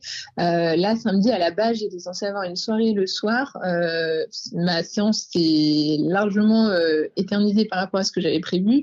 Finalement, je lui ai dit écoute, j'annule la soirée. J'ai pris beaucoup plus de temps que prévu, donc. Donc voilà, mais donc faut quand même prévoir d'avoir le temps de se perdre. Mais j'adore vivre ces petites aventures où tu découvres des trucs que, tu n'aurais peut-être pas découvert autrement. Hein. Mm. Mais tu sais, après euh, avoir le temps et tout, prendre le temps, euh, moi, c'est vrai que sur ton compte Instagram, il y, avait beaucoup de temps. Alors peut-être euh, récemment, je sais pas s'il y en a autant, mais je suis revenu jusqu'aux anciens temps, là, jusqu'au début et tout, pour voir un peu le, changement, le parcours et tout. D'ailleurs, oui, j'ai l'impression que tu partages plus beaucoup les temps de, tu, tu mets les entraînements et tout là comparé au début. Oui. Que je les partage plus ou plus? Plus. Euh, que, en fait, il y, en a plus maintenant. Tu, on voit plus en combien de temps tu cours, quelle vitesse, etc. Ouais. Bah parce qu'en fait maintenant j'ai alors avant j'utilisais pas du tout Strava donc euh, les gens n'y avaient pas accès et je m'en servais pas du tout enfin j'avais euh, j'avais l'application donc euh, mais mais je m'en servais pas et maintenant bah j'ai déjà parce que enfin je cours vraiment quasiment tous les jours, donc de partager tous les jours mes temps, euh, je mm. le fais en story. Je le fais plus en post, mais je le fais en story. Et surtout, bah, tout est sur mon Strava, donc si les gens veulent euh, veulent voir, euh, quasiment, bah, toutes mes sorties de course sont sur Strava. Euh, ouais, il y a quasiment tout. Donc en fait, s'ils veulent voir mes temps, je le partage de temps en temps en story. Et là, ils vont voir directement dessus. Parce en fait, c'était une question que je posais parce que euh, des fois, j'avais des remarques sur le fait que mais Strava, c'est pareil aussi. Sur le, il y a un peu de comparaison. Alors, euh, mm. on disait, t'as pas une, as une communauté qui est plutôt bienveillante. Bon, il arrive toujours qu'il y ait une ou deux personnes qui soient toujours plus pénibles que les autres. Ouais. Ça nous est tous arrivé. Euh, j'ai des un souvenir. J'ai même fait un épisode un jour sur le sujet. Euh, je m'étais un peu énervé ce jour-là, mais depuis, euh, ça s'est bien aplani. Euh, mais il y a des trucs euh, comme ça où on se dit oui, mais euh, sur moi quand je cours, puis je vois les temps qu'il y a des gens sur Instagram, sur Strava, il y a des gens qui sentent une pression en fait. Et donc c'est pour ça que je me disais peut-être que moi je sais que sur Strava je partage très peu mes, enfin sur Strava je les partage, oui, parce que je me les gens bon, bien sûr. Mm. Mais par contre sur Instagram je sais que je les partage plus du tout parce qu'à l'époque je disais que j'étais un coureur lent alors que j'étais plus rapide que maintenant. Et puis quand je disais que j'étais un coureur lent, les gens me disaient ouais mais attends j'aimerais bien aller à ta vitesse. Et tu sais, cette espèce de, de dire euh, syndrome de l'imposteur, tu vois, parce que finalement tu dis je n'osais pas courir, on est un peu là-dedans et, je voulais pas le renforcer. Donc c'est pour ça que je t'ai posé la question de me dire, ça se trouve, peut-être tu as des gens qui font des remarques en fait, en, ou dans un sens ou dans un autre d'ailleurs, parce que il y en a des, euh, notamment chez les femmes et qui courent, qui se prennent des critiques sur le fait qu'elles courent pas si vite que ça, alors qu'elles sont très vues, etc. Il y a des jaloux et tout quoi. Ouais, bah ça, euh, ça j'ai eu une ou deux fois il y a longtemps des remarques sur ma vitesse. Euh, donc j'ai envie de dire bah oui effectivement je courais que je cours toujours pas très vite. Hein, euh, je préfère le long mais je suis pas dans la vitesse. Donc j'ai déjà eu des remarques. Euh, j'ai envie de dire bon bah déjà à l'époque j'avais mon syndrome d'éloge donc j'ai envie de dire maintenant que je le sais déjà de courir rien qu'avec ça euh, je défie quiconque de de continuer à courir malgré ça et et surtout bah, je me dis je m'en fiche en fait on a tous on, on a tous nos, nos propres nos, propres euh, défis, on a tous euh, notre propre vitesse. Mm. Passer un temps, ouais, passer un temps, je pense que avant je n'utilisais pas Strava. Soyons honnêtes, je pense que c'était parce que j'avais peur aussi d'être jugée en tant que coureuse et de pas me sentir légitime parce que effectivement je courais euh, doucement. dès que je voulais accélérer, bah j'avais j'avais mal. je courais pas tant que ça non plus. Je courais on va dire, euh, dans mes meilleurs mois, j'étais à 100, 120 km dans mes meilleurs mois, quoi. Donc voilà. donc je pense qu'il y avait peut-être une part de ça où je voulais pas me faire juger, parce qu'on sait qu'il y, y a, beaucoup de bienveillance, mais il y a aussi des personnes qui jugent. Rien que là, tu vois, en, en octobre, j'ai reçu un message en mode oui, euh, tu bornes pas assez pour une Saint-Élion, euh, enfin pour préparer une Saint-Élion et tout. J'ai envie de dire, écoute, euh, j'ai repris la course il y a peut-être trois mois, donc j'étais à quasiment 200 km par mois, 200, 250. j'ai envie de dire, lâchez-moi la grappe, quoi. Mmh. Non, mais c'est ça. Après, il y, a des, y a des gens qui, qui critiquent et tout, puis je mm. pense que les femmes, vous avez en plus un truc. J'ai fait un épisode un jour sur le sujet. Euh, J'en parlais un petit peu le, syndrome de du, euh, des entraîneurs, euh, des, des, pas des, enfin de ceux qui vous donner un bon conseil. En plus, comme ils voient une petite jeune qui a le cours et tout, mm. qui ont toujours leurs petits conseils en disant mais attends, tu vas te casser et tout. Et tu sais, il y a un, côté. Euh, des fois, je disais, c'est les vieux dragueurs qui font ça un peu. Mais euh, et je l'avais décrit comme ça et j'avais reçu un message et elle m'a dit, mais c'est exactement, t'as décrit exactement le profil de la personne qui me donne des conseils sur le bord de la piste. mais parce que ah. parce que c'est une réalité, c'est un truc qui existe. On en parlait l'autre jour. Euh, Laure elle m'a envoyé un message. Elle me dit, bah tiens, quand je cours, j'entends un tel truc, etc. Les remarques que vous avez quand vous courez, vous les femmes, euh, sont importantes. T'en as beaucoup. Alors, je sais que quand je cours, alors je sais pas si tu parles de ce genre de remarques, mais quand je cours en tant que femme seule, euh, le nombre de fois où j'ai des, bah, des hommes qui qui vont de leurs petits commentaires euh, quand on passe, euh, mm. c'est c'est pas facile des fois. Oui, mais ça m'étonne pas. Et d'ailleurs, c'est à tel point d'ailleurs qu'on a vu passer des articles disant qu'il y avait beaucoup de femmes qui euh, qui euh, qui aimaient pas aller courir toutes seules, qui voulaient pas courir toutes seules, qui l'hiver s'est renforcé en plus par le, les histoires de mm. qui fait nuit plus tôt, des dangers potentiels, etc. Mm. Renforcé ah bah, aussi par les craintes de la famille parce qu'il y a eu une ou deux joggeuses qui avaient eu des soucis. Euh, donc c'est c'est une vraie une vraie question en fait. Hein. C'est un vrai questionnement qui peut y avoir. Hein. C'est ça, bah, je vois, moi, en plus, j'habite à Lyon, donc euh, autant dire qu'il y a quand même pas mal de personnes un peu, un petit peu bizarres. Il y a pas si longtemps que ça, je, il faisait nuit, je courais de nuit un week-end et, euh, j'ai une bande de petits jeunes, alors que c'était enfin, un centre-ville, c'était pas dans un endroit qui craignait. J'en entends un qui commence à me courir après, qui dit "Mademoiselle, attends, je sais pas quoi." Forcément, je ne m'arrête pas. Hein. Et là, je l'entends qui se met à me courir euh, après, et j'entends sa bande de potes qui rigolent. Et enfin, je me dis, mais euh, qu'est-ce qu'ils ont dans la tête pour se dire tiens je vais courir après une fille toute seule quoi. Enfin, je sais pas. Ouais. Assez courant euh, malheureusement ouais c'est malheureux parce que comme ça, ça je pense que ça en empêche pas mal de, de courir mm. Euh, les critiques aussi sur, euh, bah, ça renforce aussi là, celles qui aiment pas courir en short, celles qui veulent pas se mettre mm. en collant, etc. Enfin voilà, tous ces trucs-là, c'est bien dommage. Hein, mais ah, rien que tu vois, rien que samedi, en rentrant à un moment donné, pareil, hein, j'entends un mec là qui, qui essaie de me parler, je sais pas quoi, je m'arrête pas. Et là, j'entends, j'entends, bah de toute façon, t'étais moche. ouais, alors si tu t'es arrêté, t'étais super belle en fait, mais bon. je me suis dit putain mais c'est quand même fou quoi et du coup bah t'as plein de filles qui vont qui vont voir ça qui vont entendre ça qui vont plus vouloir ressortir de chez elles la fois d'après quoi enfin... Mm. c'est dramatique. Je sais pas ce qui pourrait changer et malheureusement j'ai l'impression que ça va mm. pas s'améliorer parce que j'ai lu des articles récemment euh, sur ce, ce mouvement masculiniste qui sont euh, qui sont un peu, un peu inquiétants. Bon, on va pas faire l'épisode là-dessus, mais quand même, c'est un sujet qui est, qui est, qui est important parce que quand ça vous empêche de courir, quand ça empêche de courir, euh, bah c'est euh, c'est vraiment un vrai problème. Alors, j'ai quand même une dernière question à te poser. C'est à quel point, euh, je sais pas si elle est facile à répondre, mais à quel point le sport a changé ta, ta vie en fait? Alors, je dirais que ça, ça a clairement tout changé. Euh, vraiment, ça m'a vraiment tellement aidé à, à prendre confiance en moi, à me sentir mieux avec la personne que j'étais, à un peu extérioriser tout. Enfin, ça a vraiment changé ma vie. Je ne saurais pas exactement te Enfin, c'est vrai que c'est dur à, comme question, mais, euh, mais je pense que je serais pas du tout celle que je suis aujourd'hui si, si je faisais pas, enfin, si j'avais pas rencontré euh, le running, quoi. Et, et, le sport en général, d'ailleurs. Ouais. On aurait dû enregistrer ça le jour de la Saint-Valentin parce que c'était une belle déclaration d'amour au running et au sport. Ouais. ah bah, pas le jour de la Saint-Valentin, moi j'ai fait un, tête-à-tête avec mes baskets. Hein. bah écoute, eh, chacun fait un tête-à-tête. hein. Moi, je, tous les jours, je cours avec mes baskets. Je, dis bonjour à mes baskets tous les jours, tu sais. Mm. Euh, mais euh, l'autre jour, j'ai fait une petite déclaration d'amour à mes baskets parce que moi, je le dis très clairement, il y a un moment donné où c'est le moment où je me retrouve dehors, je peux courir, où il y a le soleil, etc., la luminosité. Mais chacun trouve en fait des bonnes raisons, euh, des envies, pourquoi il va courir, pourquoi il va bouger et tout. Mhm. Et c'est c'est important de le savoir aussi, de, de se dire et de voir aussi ce que ça nous apporte de le faire et à quel point ça ça rentre dans nos vies, à quel point ça change nos vies. Tu as parlé sur la confiance, on peut parler moi sur les Mhm. sur les idées. Puis moi c'est encore pire, c'est que Mhm. après ça devient mon métier. Alors euh, c'est encore un autre truc. Euh, mais toi aussi, hein, le sport, ça fait partie de ton ta vie pro aussi? Euh, ça faisait partie quand je travaillais, euh, j'ai eu travaillé chez Gorilla, donc qui est une marque de, de lacets de sport. Donc euh, là, j'étais pas mal dans le domaine du sport. Euh, maintenant, là, tout de suite, je suis dans toute autre chose. Je suis dans la restauration et je vais bientôt rebasculer encore dans un autre domaine. Donc ça ne fait plus vraiment partie de mon métier. Euh, je me suis rendu compte aussi que je voulais un peu dissocier passion et ce que je faisais au niveau du travail. Mais, mais ouais, ça a eu, passé un temps, fait partie un petit peu de, de mon métier. D'accord. Bon, écoute, eh ben, écoute, Mm. c'était un plaisir de discuter de tous ces sujets avec toi.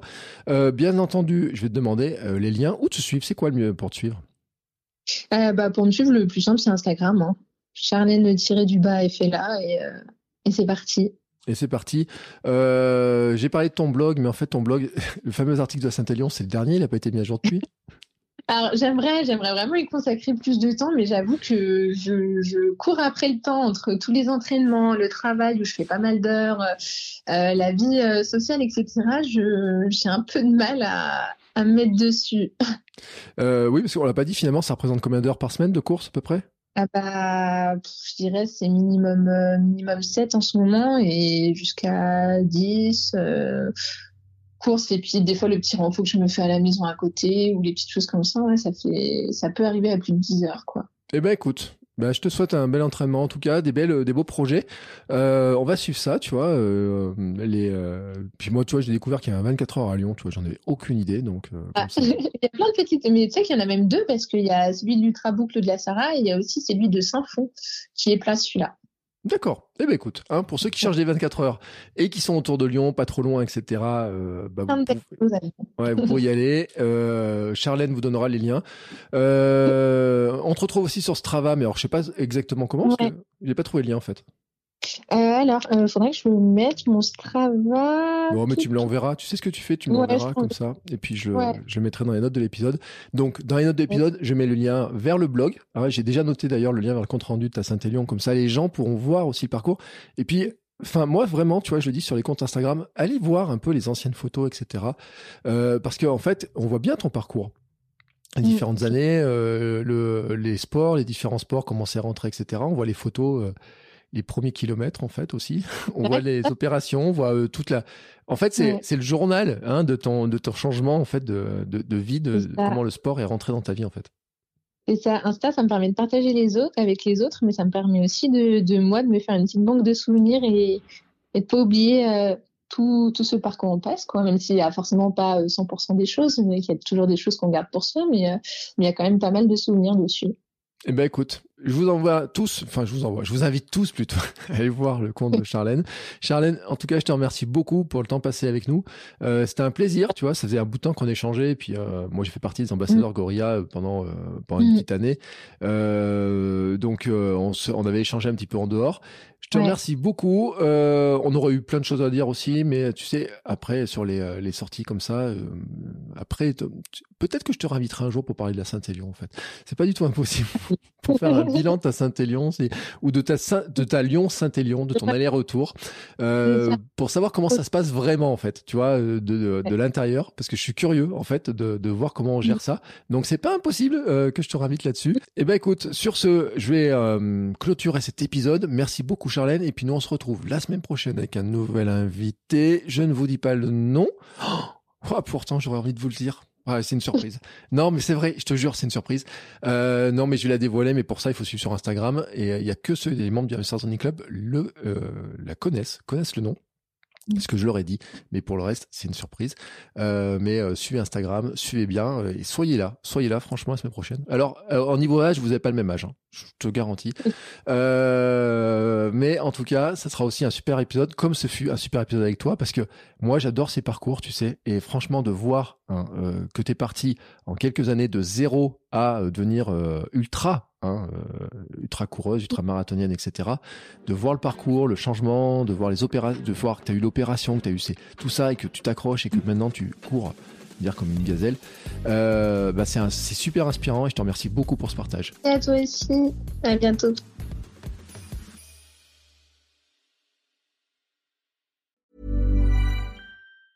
Normally, being a little extra can be a bit much, but when it comes to healthcare, it pays to be extra.